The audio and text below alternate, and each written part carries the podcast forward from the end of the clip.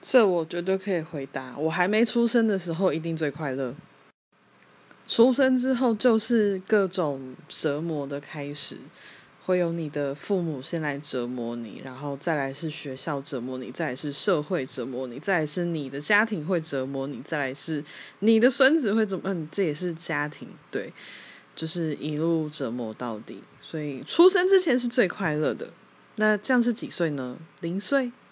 嗯，是吗？